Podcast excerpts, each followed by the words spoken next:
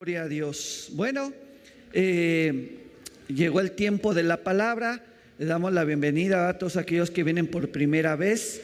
Son bienvenidos a esta iglesia de Venecia Restauración México y esperando que pues pueda ser de bendición y de edificación para sus vidas. Amén.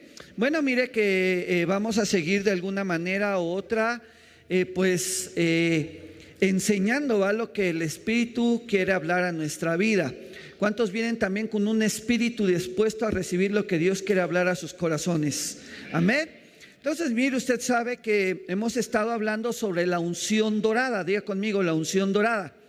Esa unción dorada que hemos estado desarrollando en este sueño que le fue dado al profeta Zacarías, en un tiempo en el cual Dios eh, iba a cumplir palabras que ya había dado por sus profetas y que permitía que cierto grupo de personas iban a regresar a restaurar no solamente el templo de Jerusalén, sino la ciudad que había sido destruida por Babilonia, por los babilonias, a causa de que el pueblo de Dios había vuelto en contra de Dios. Una forma en que se había vuelto en contra de Dios era la desobediencia, una forma en que el pueblo de Dios se había, se había vuelto en contra de Dios era la idolatría.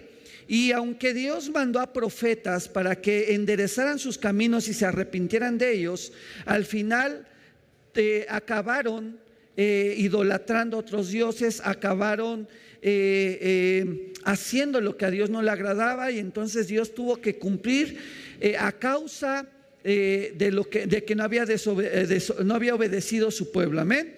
Entonces mire que usted sabe que entonces Dios llama a Zacarías, llama al sacerdote Josué eh, eh, y al eh, príncipe Zorobabel primeramente a ellos para que edifiquen y restauren el altar. Usted sabe que vimos la importancia que la unción dorada ayuda a restaurar el altar. ¿Se acuerda que vimos la palabra misbach? Que cada uno de los consonantes de esa palabra que significa altar en hebreo, tiene un significado entre ellos, es bendecir, entre ellos es el perdón, entre ellos el andar en una vida en justicia y en la otra en bendecir. Entonces, primero debemos de ser altares para que por medio de la unción dorada restauremos nuestros corazones que son altares, templos del Espíritu de Dios y con esto poder traer bendición, vida, justicia y perdón hacia los demás. ¿Cuántos dicen amén? Entonces, mire hermanos que seguimos eh, desarrollando esta unción dorada. También vimos el anillo dorado, ¿verdad? Es una unción que viene por medio de la unción dorada, que es una autoridad, un sello que Dios pone en la mano de alguien para generar autoridad, no nada más en lo terrenal, sino en lo espiritual. Entonces hemos estado desarrollando la importancia, ¿verdad? De, la unción dorada. Pero déjeme decirle que no todo siempre es eh, fácil en la vida. Usted sabe que eh, la vida nos puede traer muchas situaciones adversas donde nos podemos encontrar en la cima del éxito, en la cima del salud, en la cima del amor, pero siempre va a haber algo que va a poner el pie y entonces va a venir a traer un eh, tropiezo, un desánimo en la vida de esa persona. Por eso hay cierto dicho en el mundo que dice, afortunado en el amor, afortunado en el dinero y desafortunado en la salud. Afortunado en el dinero y en la salud, pero desafortunado en el amor. O probablemente afortunado en el dinero y en el amor, pero desafortunadamente en la salud. Y yo creo que hemos conocido a mucha gente que de alguna otra manera se ha encontrado en esa situación en la vida, que probablemente sea exitoso en lo económico, probablemente sea exitoso en el amor, pero en su salud no. Podemos ver a este gran personaje que falleció algunos años, Steve Jobs. Usted sabe que él fue el creador de una marca eh, reconocida de computadoras y de ahora de algunos celulares y algunos otros eh, tecnologías, ¿verdad? Mire que esta persona fue exitosa, esta persona fue rica, esta persona fue amorosa, tuvo a su esposa, tuvo hijos, pero lamentablemente no fue dichoso en la salud. Usted sabe que este personaje le acabó dando cáncer y entonces todo lo que él había hecho para pues, terminar una vida lo más plena, lamentablemente la salud no se lo dio. Entonces mire que algo similar pasó con el pueblo de Dios. Es mandado viene Zorobabel, viene el sacerdote Josué, viene con un remanente de personas. Vimos también los remanentes que regresaron, como cada uno de los que regresaron, eh, su, nombre significaba eh, algo el cual tenía que venir a aportar en esta reedificación y reconstrucción del templo de Jerusalén. Usted sabe que somos una figura porque cuando usted viene a la iglesia viene a reconstruir su altar, viene a reconstruir su templo. Usted es templo del Espíritu de Dios. El apóstol Pablo le decía a la iglesia, ¿qué acaso no sabéis que ustedes son templo del Espíritu de Dios? Esto quiere decir que había gente dentro de la iglesia que no sabían que ellos mismos eran un templo del Espíritu de Dios. Pero mire que hoy lo que le quiero hablar es que la unción dorada también tiene adversarios. La unción dorada también tiene enemigos que se van a, oponer a que esta unción dorada opere en su vida. Usted sabe que la unción dorada eh, significa que todo lo que comienza debe de continuar y debe de culminar. La unción dorada, que es figura de la unción del Espíritu Santo, es una unción que es dada eh, a las personas, a la iglesia, para que todo lo que usted empiece en Cristo continúe en Cristo y culmine en Cristo. Todo lo que Dios ha predestinado para su vida empiece a comenzar en su vida, continúe en su vida y culmine en su vida. Usted sabe que usted fue predestinado desde la fundación del mundo. También sabe que fue predestinado desde el vientre de su madre. Entonces usted sabe que usted está aquí por un propósito. ¿Cuál? Puede que se encuentre en el comienzo o sepa o ahora ya sabe cuál es su destino y esté comenzando ese propósito, pero tenga que culminarlo. Usted sabe que nuestro Señor Jesucristo también vino sobre él esta unción dorada esta unción dorada que él empezó comenzando su ministerio. ¿Cómo lo comenzó? Pasando en el desierto las tentaciones. Pero él comenzó su ministerio como haciendo milagros, enseñando por parábolas, eh, eh, eh, formando a sus discípulos. Pero ¿cómo culminó nuestro Señor Jesucristo? En la cruz del Calvario. Pero mire que no terminó mal, sino eso tuvo que pasar para que él fuera glorificado a, a la diestra del Padre. ¿Cuántos dicen amén? Pero dentro de la unción, dentro del ministerio de Jesús, él también tuvo adversarios. Adversarios que hemos oído en la lectura de la Biblia, algunos mencionados como los fariseos. Usted sabe que los fariseos eran personas que siempre estaban en contra de lo que Jesús hacía. Los fariseos eran personas que siempre confrontaban lo que Jesús hacía. Y ellos no entendían que lo que Jesús venía a hacer aquí en la tierra era la voluntad del Padre. Y eso mismo pasó en los tiempos donde Zorobabel y Josué vienen a reconstruir el templo, el altar, y se levantan adversarios que lo que quieren impedir es que culminen esa unción dorada que Dios le habían dado. Usted sabe que el profeta Zacarías en el capítulo 4, eh, 5 eh, eh, recibe esos sueños donde es restituido las vestiduras de Josué, pero donde también es dada esa unción dorada sobre esos dos olivos que estaban alrededor del candelero, que era Zorobabel y Josué. Entonces quiero llevarlo a que veamos estos adversarios y cómo estos adversarios operan en contra de la unción dorada. Quiero que vayamos y le demos lectura eh, al texto base. Ese está en Esdras capítulo 4, versículo 4. Dice así la palabra del Señor. Entonces los habitantes del lugar intentaron desalentar e intimidar al pueblo de Judá para impedirle que siguiera trabajando. Sobornaron algunos funcionarios para que actuaran en contra de ellos y frustraran sus planes. Esta situación continuó durante todo el reinado de, de Ciro, rey de Persia, y duró hasta que Darío subió al trono de Persia. Vamos a orar, Padre, en el nombre de Jesús. Esta tarde nos acercamos delante del trono de tu gracia.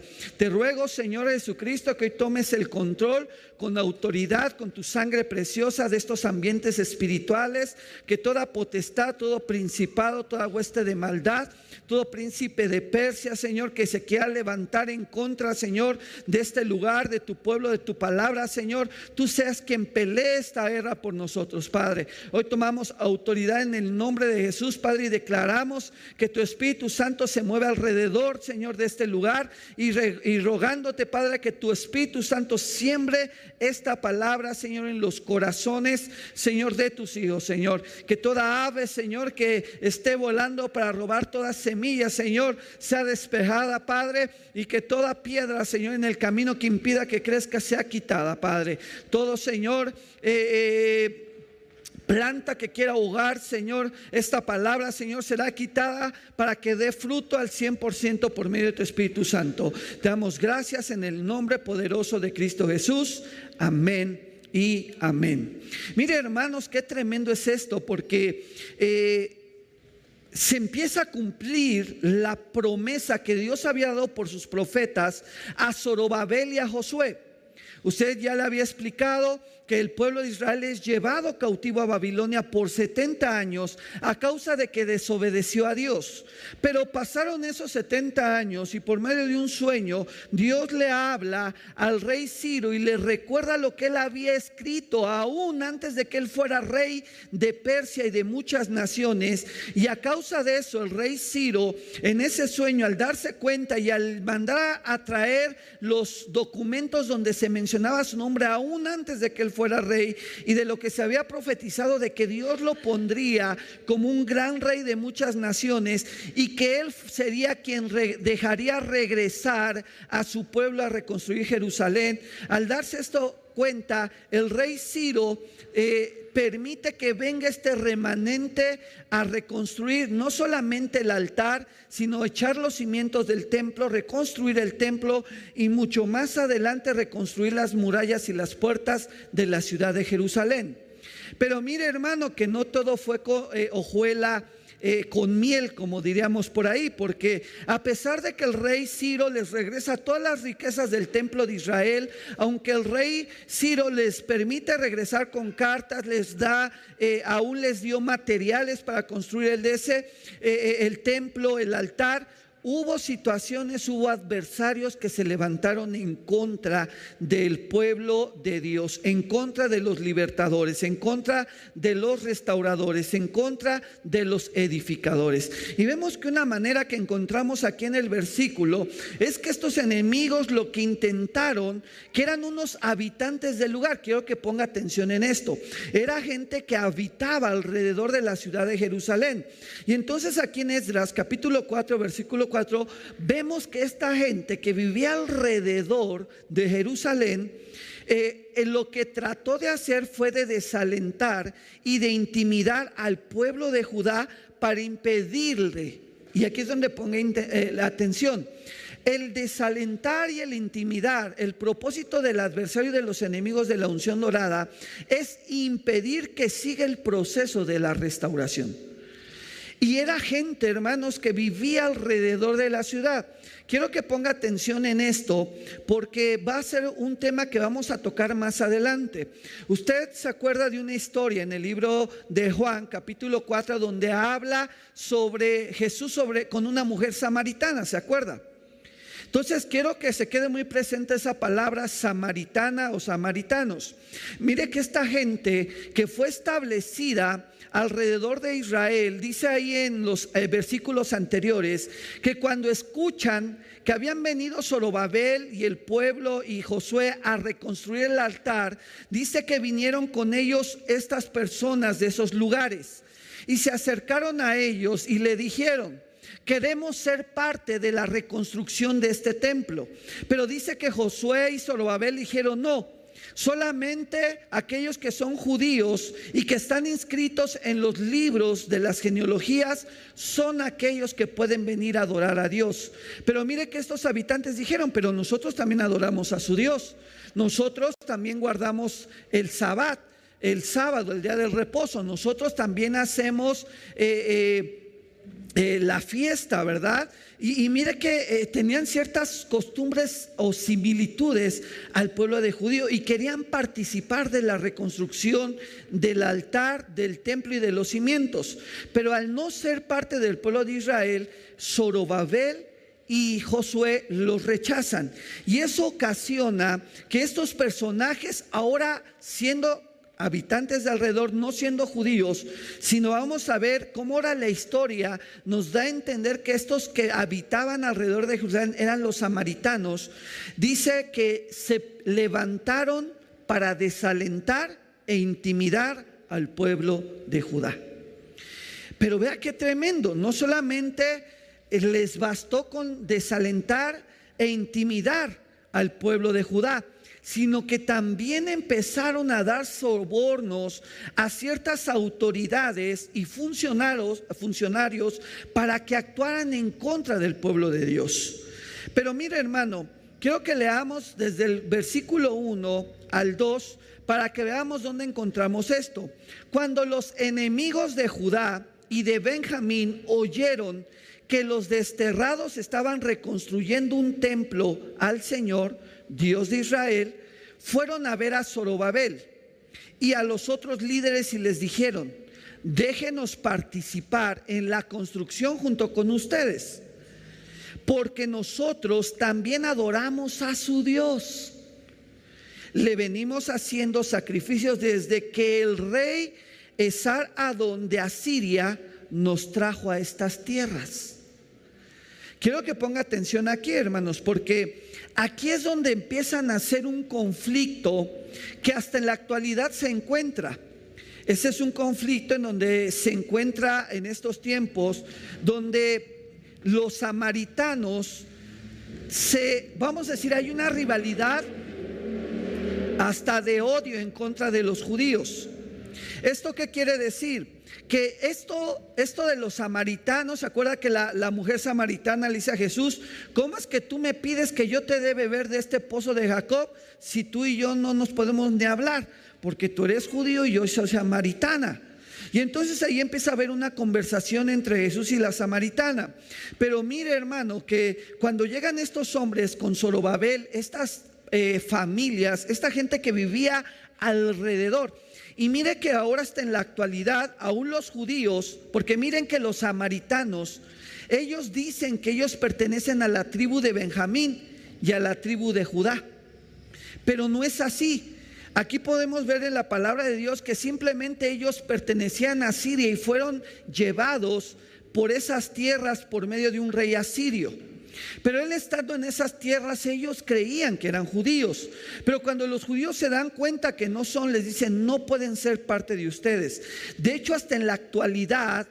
Eh, eh, hay ese conflicto. Los judíos no los reconocen como ellos judíos, pero los samaritanos dicen que sí, ellos creen, ellos, miren que hay una diferencia entre los samaritanos y los judíos. Usted sabe que los judíos, eh, ellos reconocen que eh, Dios mandó a Moisés como su profeta y él les bajó eh, las tablas de la ley, pero también le dio el arca del pacto. ¿En qué monte? A ver si usted me puede ayudar. ¿En qué monte recibió toda la revelación y las tablas Moisés? En el Sinaí. Y entonces los judíos reconocen a Moisés como un profeta, como su libertador, y que todo el diseño divino del tabernáculo y, todo lo que le reveló Dios a Moisés se le fue dado en el monte Sinaí. Pero mire que los samaritanos no creen eso. Ellos creen que se le dio a Moisés, pero en otro monte, en otro monte que se llama Jezrí. Y entonces ellos creen que ahí se les dio esa revelación a Moisés. Por eso cuando Jesús le dice a la samaritana, ni será en este monte, o sea, en el de los samaritanos, ni será en el monte de los judíos cuando el Padre busca adoradores que le busquen en, espíritu y en verdad. Pero miren lo tremendo de esto, hermanos. Desde ahí empieza este conflicto que hasta la actualidad todavía permanece y que se manifiesta en la Biblia en los tiempos de Jesús. Entonces mire que siempre se van a levantar adversarios en la iglesia. Adversarios, hermano, y quiero que ponga atención, que van a decir y confesar que también adoran al mismo Dios. Mire, hermano, me tocó ver una situación eh, de una persona eh, de un congregante que de repente llegaron, llegó una persona y, le dijo que era cristiano y que le iba a ayudar. ¿Y sabe qué acabó haciendo este hombre, hermano? Estafando a, esta persona.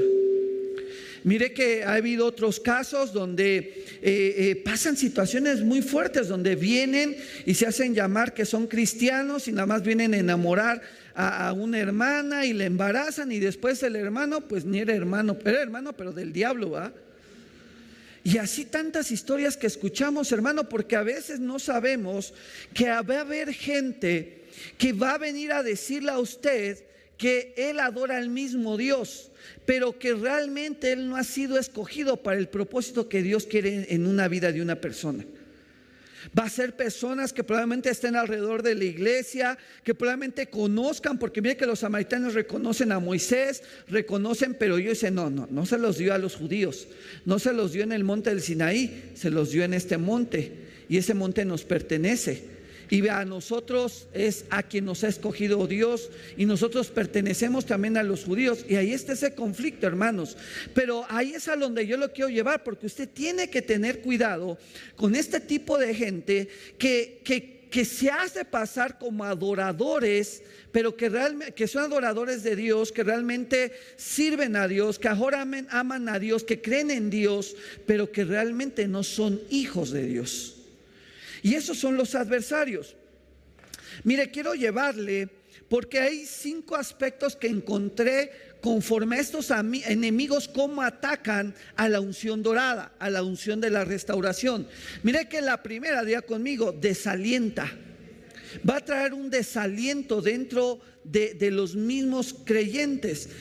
otra forma que ellos quieren eh, actuar es intimidar, diga fuerte, intimidar. Otra forma en que actúan los enemigos de la unción dorada es que empiezan a actuar en contra de ellos. Otra que encontré es que empiezan a frustrar los planes, los cuales está llevando el Espíritu Santo para que la unción dorada opere en la persona.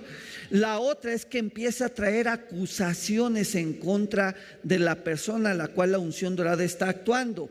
Entonces, mire qué tremendo es esto, hermano, porque de algo que usted se debe de cuidar de estos adversarios, de estos enemigos de la unción dorada, de estos enemigos que a veces ni del mundo son, sino que son misma gente que a veces dice que adora a Dios, lo único que va a darse cuenta que es un adversario y no es su hermano en Cristo, es porque lo que, va a venir a querer hacer su vida es a desalentar es intimidarlo, es actuar en contra de usted, va a frustrar, va a querer frustrar sus planes o traer acusaciones. A ver, diga el que está a tu lado. Si ves algo de esto, dile mucho ojo. Ah, no le ponga la musiquita del tut, tut, tut, ¿verdad? Porque pero yo creo que sí me entiende lo de mucho ojo. Ahora los millennials, no los jóvenes no entenderán que es mucho ojo, pero, pero hermano, si usted de repente llega un, porque usted no se debe de fiar, porque una persona le hable de Dios. Usted no se debe de fiar de aquel que llega y se hace pasar por un hijo de Dios. Por eso Jesús decía, por tus frutos los conoceréis. Porque hermano, cualquiera puede hablar de la palabra de Dios, cualquiera se puede aprender versículos de memoria, pero por eso Jesús decía, los conoceréis por sus frutos. Por eso dice, decía Jesús, apártense de mí, hacedores de maldad, porque no los conozco.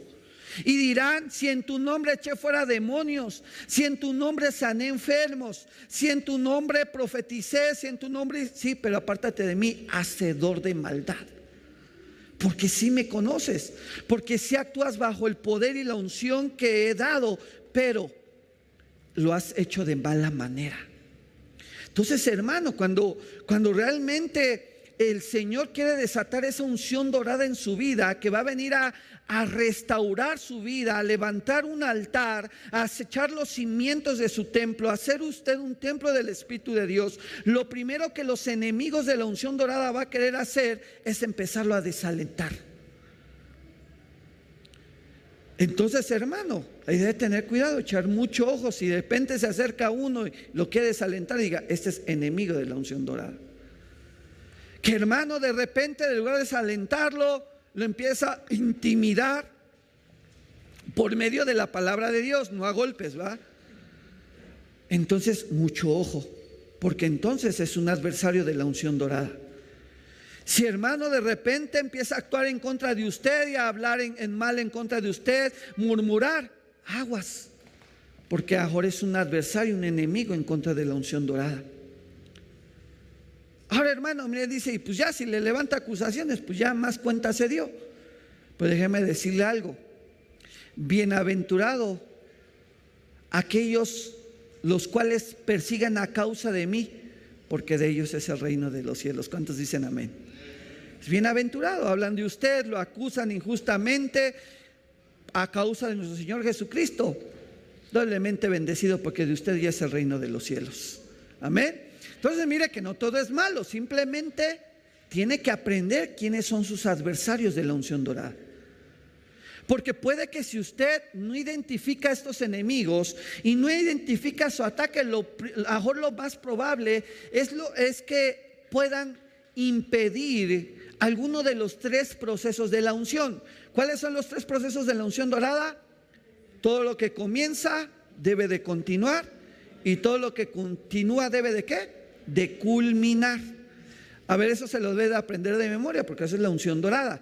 Todo lo que comienza, todo lo que comienza debe de continuar. Y todo lo que continúa debe de culminar. Entonces, hermano, si usted no sabe discernir a los adversarios de la unción dorada, puede que detengan alguno de estos tres procesos de la unción dorada.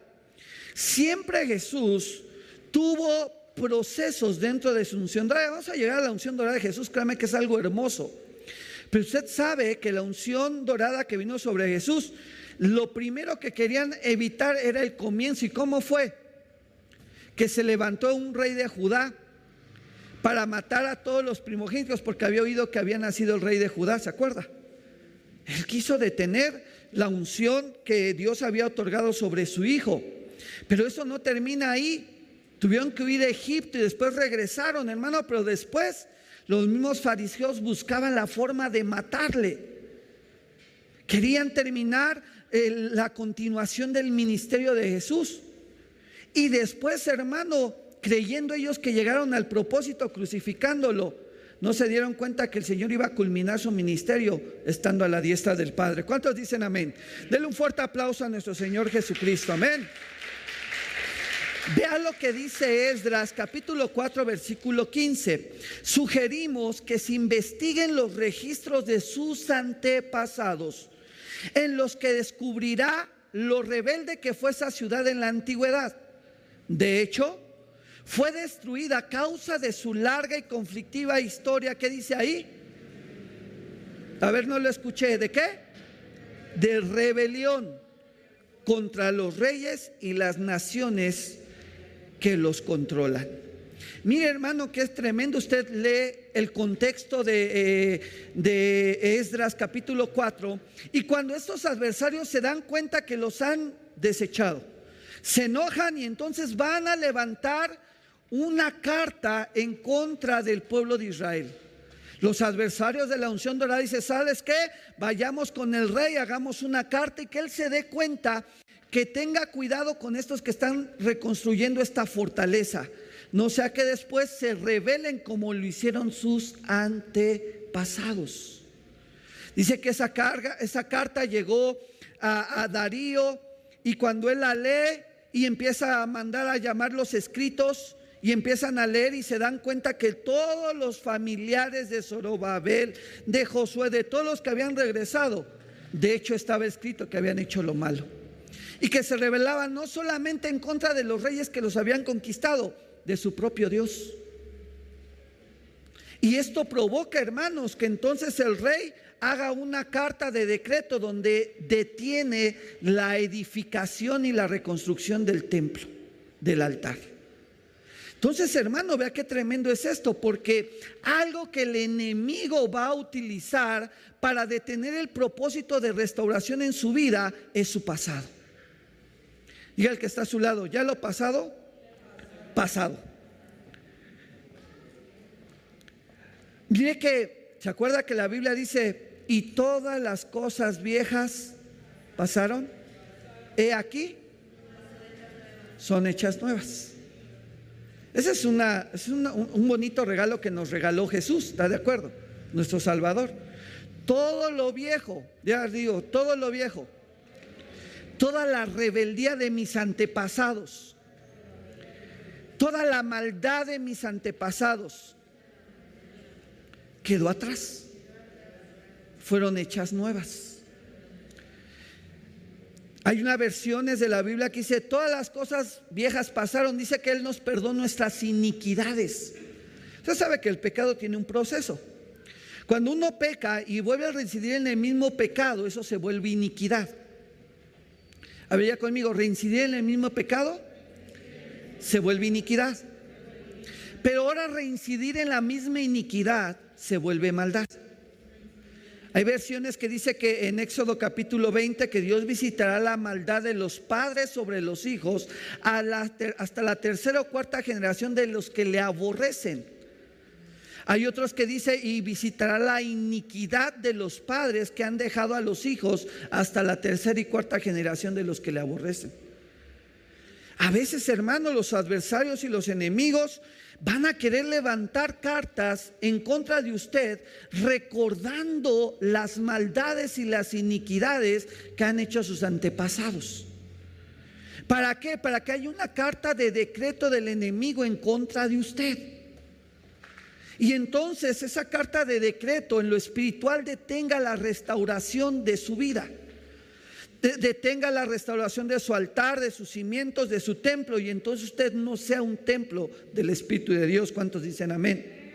Por eso el apóstol Pablo decía que toda carta de decreto que estaba en contra de cada uno de nosotros fue comprada con la sangre preciosa de nuestro Señor Jesucristo y clavada en la cruz del madero y que toda potestad, principado, hueste de maldad fue puesto bajo los pies de la autoridad de nuestro Señor Jesucristo. ¿Cuántos dicen amén?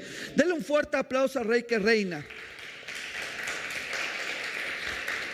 Pero ¿Sabe cuál veces es el problema, hermano? Que Jesús ya le perdonó sus pecados, ya le perdonó sus iniquidades, ya le perdonó las transgresiones generacionales que vienen sobre de usted. Y como usted fue hecho nuevo, pero no ha cambiado su mentalidad, no ha cambiado su forma de ser, no ha cambiado su vida, usted sigue cometiendo las mismas iniquidades o maldades que sus padres habían cometido. Pero ¿sabe por qué pasa eso, hermanos? Porque no conocemos la verdad de la palabra de Dios. Por eso Jesús decía, conoceréis la verdad y la verdad os hará libres. Conocerás la palabra y verás lo que necesitas hacer y entonces serás libre.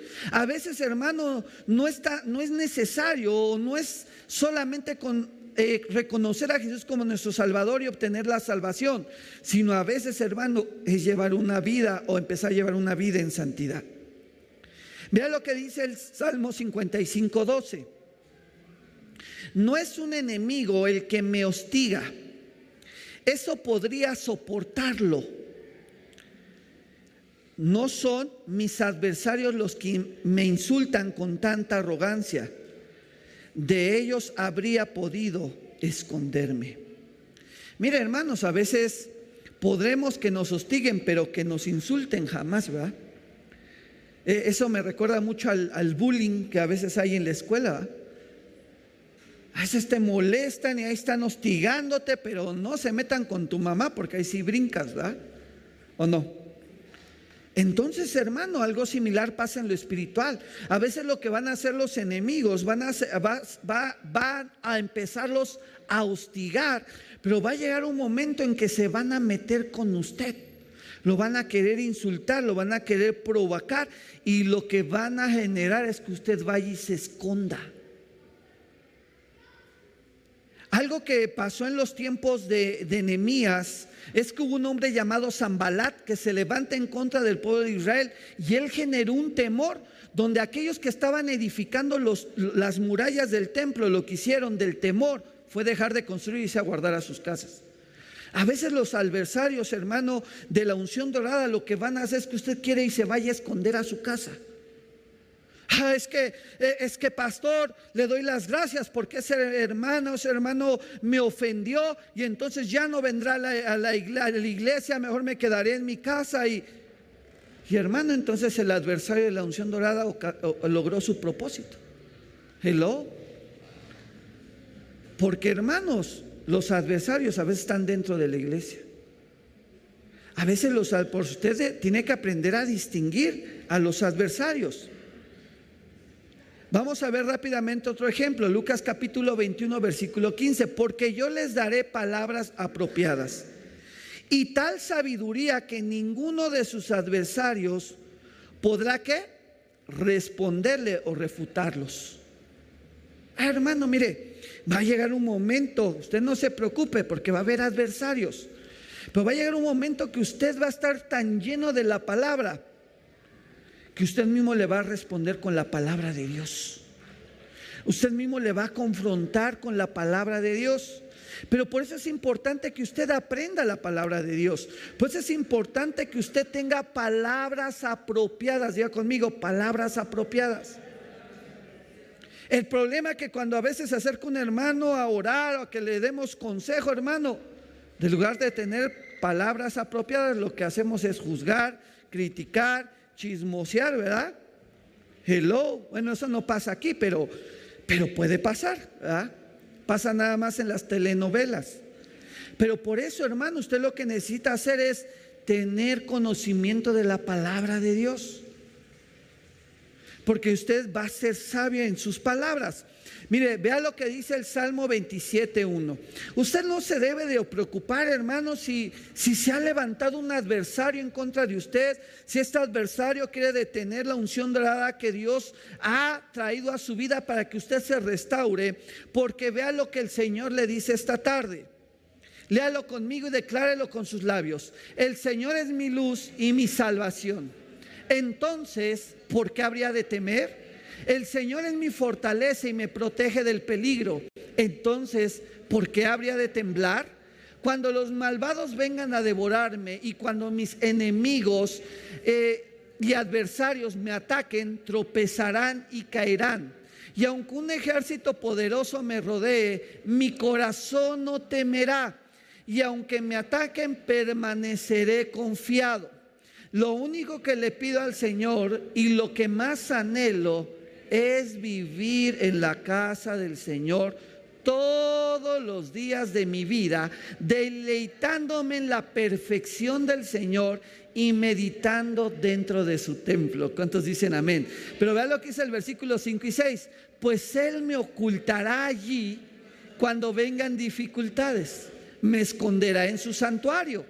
Me pondrá en una roca alta donde nadie me alcanzará. Entonces mantendré mi cabeza en alto y por encima de los enemigos que me rodean. Y en su santuario ofreceré sacrificios con gritos de alegría y con música cantaré y alabaré al Señor. Qué hermoso salmo. ¿No lo cree usted? Mire que esta le puse una versión más entendible, no traducción viviente, pero la versión eh, eh, Reina Valera dice, aunque se levantaron contra mí mis adversarios y quisieron devorar mis carnes. Mire que este es un salmo del, del salmista, del dulce salmista de Israel, David. Pero ¿sabe cuándo escribió David este salmo? Cuando Absalón, ¿sabe quién fue Absalón? Su hijo de David se levantó en contra de su propio padre para arrebatarle el reino. David ya había demostrado una coherencia y entonces así como lo hizo con Saúl que dijo, nunca te tocaré al ungido del Señor, David dijo, prefiero huir y escapar que matar a mi propio hijo que se quiere levantar en contra de mí. Dicen que Absalón, hermano, era un joven hermoso de cabellera larga, rubia, que cuando entraba a, la ciudad todas las mujeres gritaban, ¡ay! El, Absalón guapo y todos se derretían, ¿verdad? Hablaba Absalón y ahí todas embobadas, tirando saliva. Era carismático el Absalón, hermanos, pero ¿sabe cuál fue el problema? Que no supo esperar el tiempo para que pudiera tomar el trono de su padre. Quiso tomar el, trono de su padre en sus fuerzas. Quiso tomar el trono de, su padre haciéndolo en su carne y no porque Dios lo decidió. ¿Y sabe cómo terminó muerto Absalón? Ahorcado con su propio cabello en un, árbol. Así termina Absalón. Pero vea qué hermoso, qué difícil. Imagínese a David como padre siendo perseguido por su propio hijo, queriéndolo matar para tomar el, gobierno, el reino que Dios le había dado y que él tiene que huir y decir, Señor, ¿ahora qué voy a hacer? Porque estoy lejos de tu templo. Ahora mi hijo se ha levantado contra mí como mi adversario, quiere matarme, quiere asesinarme, pero lo que más me duele es que no puedo estar en tu casa no me puedo refugiar en tu casa. Porque mire hermano, quiero, ¿por qué le puse este salmo? Quiero que ponga mucha atención, vea, vea lo que viene más adelante. Juan capítulo 4, versículo 22, lo puede leer conmigo. Ustedes, los samaritanos, saben muy poco acerca de aquel a quien adoran, mientras que nosotros los judíos Conocemos bien a quien adoramos, porque la salvación viene por medio de los judíos. Pero se acerca el tiempo y de hecho ya ha llegado cuando los verdaderos adoradores adorarán al Padre en espíritu y en verdad. Y el Padre busca personas que le adoren de esa manera. Mire hermanos, ahora en el tiempo de Jesús se encuentra Jesús con un adversario pero cuenta ahí la historia en Juan capítulo 4 que esta mujer al darse cuenta va a su pueblo y le dice, he conocido al verdadero profeta. Y empieza a predicar y a confesar de que ha conocido al Mesías. Viene una transformación en la mente de la samaritana cuando traía su mentalidad de adversario en contra de Jesús, pero cuando la unción dorada de Jesús viene a transformar la mente de la samaritana, empieza a continuar y a culminar el proceso que Dios tenía en la vida de esta mujer. Porque Jesús empieza a tener una conversación tan hermosa que lo que hace, hermano, al final es tratar de dar a entender la importancia de ser un adorador en espíritu y en verdad. ¿Por qué, hermano? Porque leímos en el Salmo 27 que decía David, y lo único que deseo es que tú me guardes y me refugies en tu casa. Porque en tu casa es donde me deleito. Porque en tu casa es donde yo me resguardo en tu presencia. Porque hermano, el efecto de los adversarios de la unción dorada es que usted se aparte de venir a la iglesia. Los adversarios de la unción dorada son aquellos que propician que una persona se vaya de la iglesia. La unción dorada es esa, los enemigos de la unción dorada son aquellos que provocan que se detenga el proceso de la restauración en una persona. Pero si esa persona, hermano, se agarra del Salmo 27, entonces no me importa aunque ese adversario quiera comer mis carnes, aunque ese adversario me juzgue, aunque ese adversario me calumnie, aunque ese adversario se levante en contra de mí, mi deleite es estar en el templo de Dios. Mi deleite es estar adorando en el templo del Señor. Mi deleite es danzarle, cantarle, ministrarme, postrarme, llorarle en la casa de Dios. Porque mi deleite es recibir la palabra de Dios en su casa. ¿Cuántos dicen amén? Por eso ese salmo que dice, mejor es un día en tus atrios que mil años fuera de ellos. Porque hermanos, los samaritanos ese conflicto provocaron desde ese tiempo. Se levantaron como adversarios, generan una carta de decreto en contra, recordando no lo que ellos hacían, lo que sus antepasados habían hecho, pero sí provocaron que se detuviera la reconstrucción. Pero más adelante Dios vuelve a hablar al rey Darío II y entonces le revela y entonces se da cuenta que hicieron cometieron un error. Y entonces lo que hacen es volver a quitar ese acta de decreto y permitir que reinicie de nuevo la reconstrucción del templo y de Jerusalén. ¿Cuántos dicen amén? Pero vea lo que dice Isaías 45:4. Porque te he llamado para esta tarea. A ver, vamos a parafrasear este versículo, pero quiero que se lo declara a su hermano de al lado, ¿verdad? A fin diga el que está a su lado, mira, traigo cubrebocas, no te voy a... No te voy a desmayar, no te preocupes. Dile, porque te he llamado para esta tarea. O dile, porque Él te ha llamado para esta tarea. ¿Ya se lo dijo? Ahora dígale, porque te ha llamado por tu nombre. Cuando aún no lo conocías. Dile, ha sido por amor. No a ti, sino a sus hijos. Qué hermoso, ¿ah? Hermano, a veces vienen los adversarios y le dicen, ay, mira que tú esto y que tú el otro y que tú eres esto y que eres así. ¿Para qué vienes a la iglesia si no cambias? Es un hipócrita, un hipócrita, ¿ah? Que mira que de qué sirve que te ores, no se te nota, hermano. Usted dígale, ay, tú no sabes que yo fui llamado no para criticar como tú no para juzgarme como tú. Yo fui llamado a esta tarea, di conmigo, a restaurar. Porque Dios nos ha dado esa unción dorada como iglesia. Dios nos ha llamado a hacer Ebenecer Restauración México.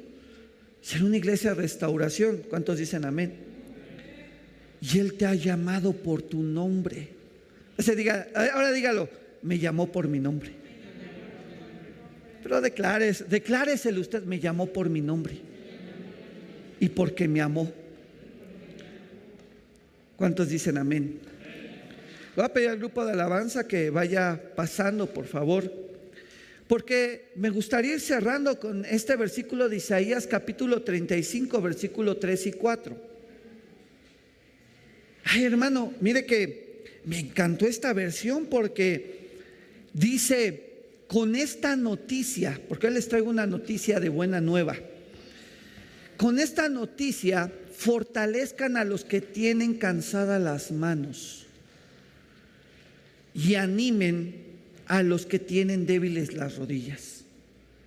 Digan a los de corazón temeroso, sean fuertes y no teman, porque Dios viene para destruir a sus enemigos. Viene para salvarlos. ¿Cuántos dicen amén? Mire hermano, cuando nos damos cuenta que a lo mejor los adversarios nos han atacado y, probablemente no hemos percibido que ha habido ese ataque en lo espiritual. Cuando en la adoración nos cuesta trabajo levantar las manos. Yo no sé si a usted le ha pasado alguna vez en el tiempo que viene a la iglesia o se ha congregado, que usted venía con un problema, una carga emocional, venía algo que le afectaba en su corazón y en sus sentimientos, pero pero lo que usted hacía o hace cuando levanta las manos, empieza a sentir algo que empieza a transformar su vida y a lo mejor ese hueco o ese dolor que había en su corazón, de repente lo empieza sacando por medio del lloro. Y termina de, de levantar sus manos y de adorar a Dios y de repente siente una paz en su corazón. A lo mejor Usted estaba flaqueando, cansado de estar caminando en el mismo problema, en la misma prueba. Pero de repente, hermano, usted viene delante de la presencia de Dios y está adorando a Dios y empieza a sentir cómo, cómo tiene que doblar sus rodillas para humillarse delante de Dios. Y no le está doblando las rodillas a sus adversarios, sino el mismo Espíritu Santo le está doblando sus rodillas para que usted reconozca que Dios es soberano sobre usted. Y de repente dobló sus rodillas y empezó a adorar a Dios y entonces cuando se para es libre. No sé si le ha pasado, a mí sí me ha pasado.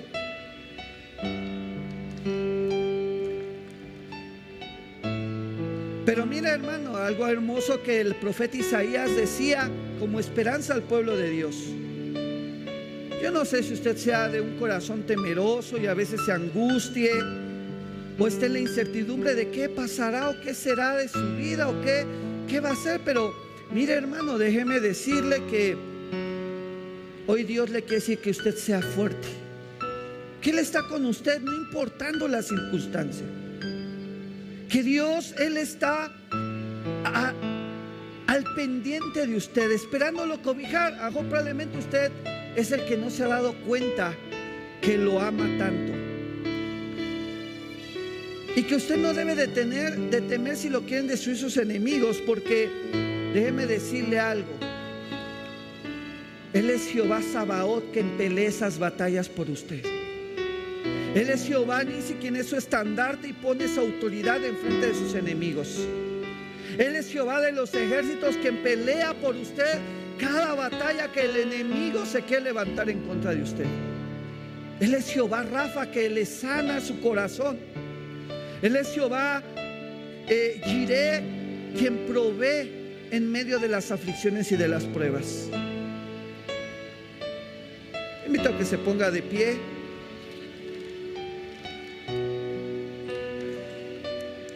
Mire que yo no sé si, si probablemente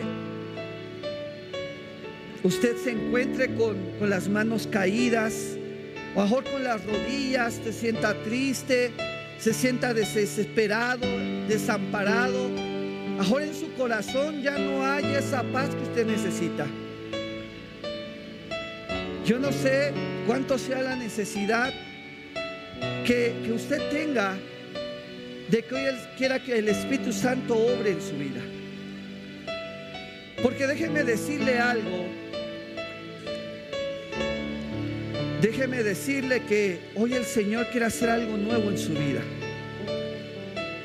Si hoy los adversarios de la unción han de alguna otra manera repercutido en su vida, le han lastimado, lo han lacerado, lo han herido. Déjeme decirle que esta tarde el Espíritu Santo quiere renovar sus corazones. Si, usted se había sentido sin fuerza, desanimado, decaído, triste, si ha sin deseos de caminar en el Evangelio, déjame decirle que hoy el Señor lo va a libertar. Cierre sus ojos. Cierre sus ojos y dígale, Señor, esta tarde vengo delante de ti, delante de tu presencia, reconociendo la necesidad que tengo de ser ministrado por el poder de tu Espíritu Santo. A lo mejor se han levantado adversarios en contra de a lo mejor se han levantado esos adversarios que han querido atemorizarme, que han querido devorar mis carnes, que han querido destruirme, que han querido intimidarme, que me han acusado. Pero Señor, hoy he entendido que tú me libertarás de mis enemigos. Que no debo por qué temer, sino levantar las manos en adoración necesito, Señor, ser activado en esta unción dorada, en esta unción de restauración. Que necesito, Señora, que sea eh, entendido y que discierna, discierna quiénes son mis adversarios. Pero para eso necesito reconocer la necesidad que tengo de humillarme delante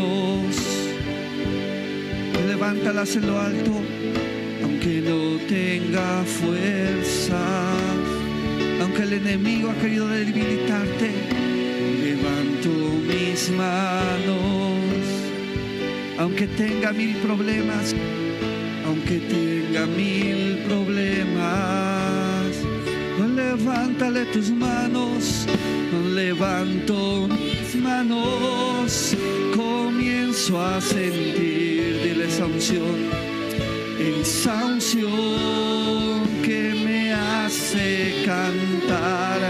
Cuando levanto mis manos, comienzo a sentir,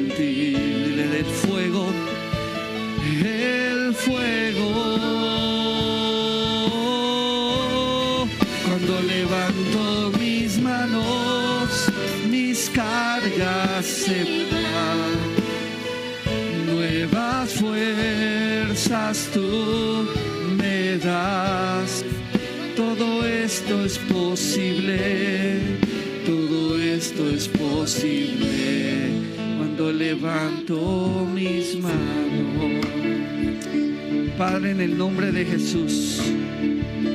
Hoy que tu Espíritu Santo venga a ministrar cada uno de los corazones de tus hijos, de sus vidas, Padre, para que tu Espíritu Santo venga a renovar, a transformar, que venga, Señor, a levantar a cada caído, Señor, que ha sido tumbado por alguno de estos adversarios.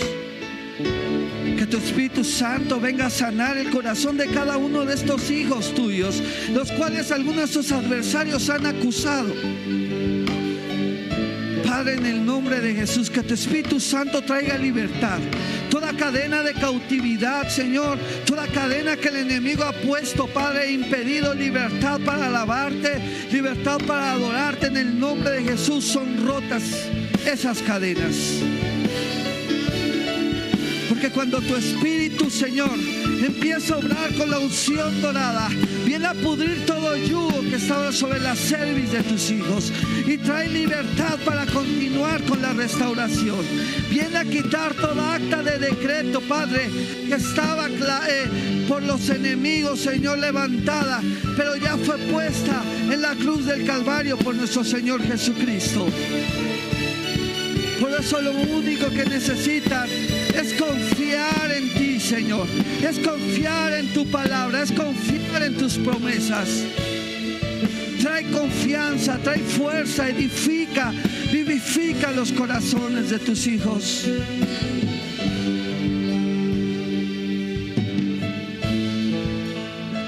Y confiésalo con tus labios.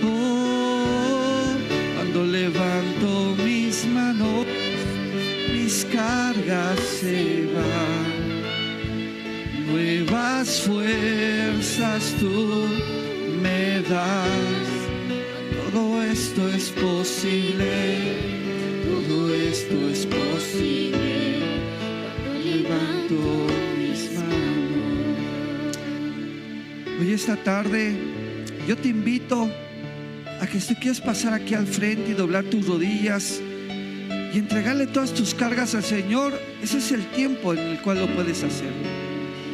No lo vienes a hacer delante de un hombre, sino vienes a hacerlo delante de la soberanía de Dios. A lo mejor los enemigos han hecho que tus pies se trastabillen, se doblen, tiemblen, pero déjame decirte algo. Tú debes de doblar tus pies a Dios y decirle, Señor, hoy, hoy vengo delante de ti. Hoy tengo la necesidad, Señor, de que por medio de tu unción dorada vengas a transformar mi vida. Vengas a restaurar mi corazón. Vengas a restaurar mi vida. Le necesito ser sanado. Se necesito, Señor, de nuevo, Padre, ser levantado, Señor. Si ha habido algo que ha detenido mi restauración, una herida en el corazón, si ha sido una amargura, Señor, en el nombre de Jesús, son quitadas de cada uno de tus hijos. Toda herida en el corazón, todo resentimiento, todo enojo, toda ira, toda contienda que el enemigo y los adversarios han sembrado, hoy en el nombre de Jesús son sanados. No solamente, Señor, han levantado sus manos, Señor, sino han venido a doblar sus rodillas delante de ti, diciendo, Señor, dependemos de ti nada más, Padre. Hoy doblamos nuestras rodillas delante de ti, Señor, reconociendo tu soberanía, reconociendo, Padre, que no somos nada, Señor, contigo, Señor. Con mis manos comienzo a sentir que me hace cantar. Yo levanto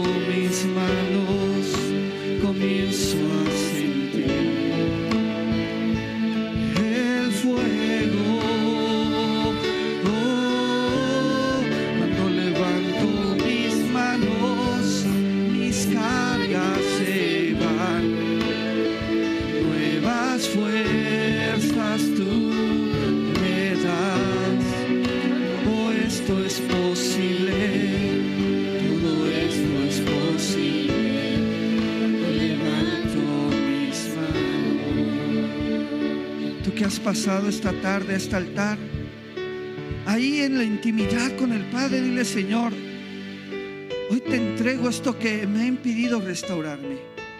Ese es el tiempo. Hoy tómate el tiempo, dile Señor, hoy te entrego estas cargas, estas dolencias que hay en mi corazón y en mi vida. Ya no puedo con esta carga. Tu palabra dice que vengamos a ti, aquellos que estamos cargados y trabajados, que tú nos harás descansar. Señor, quiero descansar. Quítame este enojo, quítame esta ira, quítame este resentimiento, quítame, Señor, esto que me ha impedido ser libre. Hoy pónselo en las manos del Señor y dile, Señor, ya no puedo. Dile, Señor, ya estoy cansado. Dile, Señor, ya no puedo más. Quiero aprender a descansar en el poder de tu Espíritu Santo. Quiero, Señor, aprender a descansar en, tu Espíritu Santo. Padre, quiero reposar en ti. Quiero que esta unción dorada pudra todo yo que el enemigo ha puesto en mi vida y me ha impedido ser libre, tener paz, tener tranquilidad.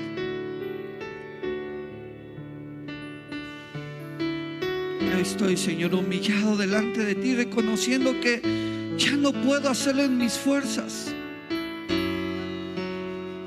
De que necesito hacerlo en el poder de tu Espíritu Santo. Padre, en el nombre de Jesús, hoy oramos por cada uno de tus hijos.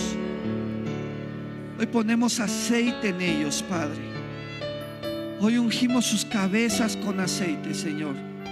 Hoy declarando, Padre, que la unción de tu Espíritu Santo viene a, pudrir, Señor, todo yugo, toda opresión, toda acechanza del enemigo sobre cada uno de tus hijos.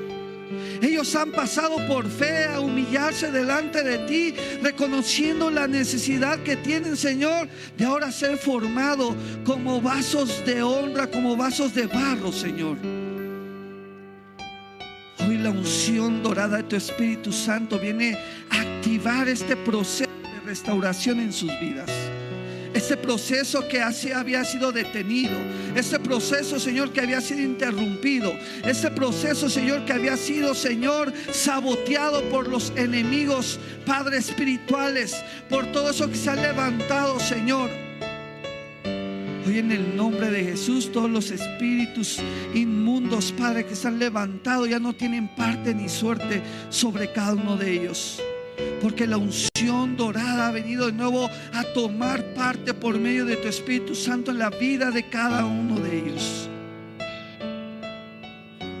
Hoy declarando libertad, hoy declarando libertad. Oh Señora. iglesia, adore a Dios, dígale, Padre, quiero ser libre.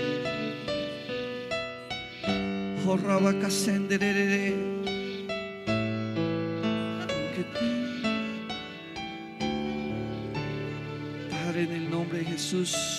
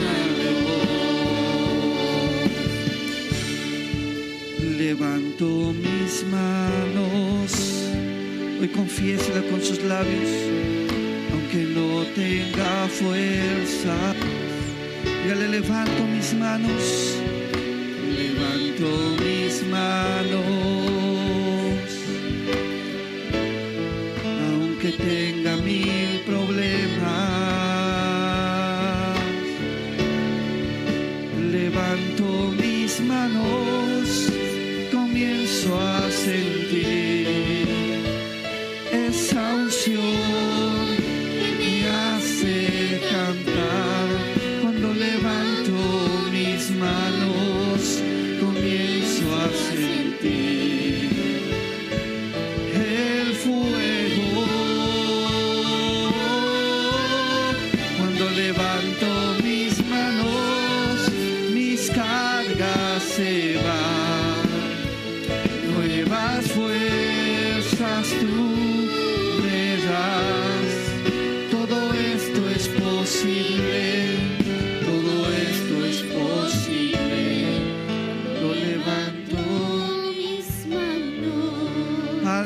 nombre de Jesús.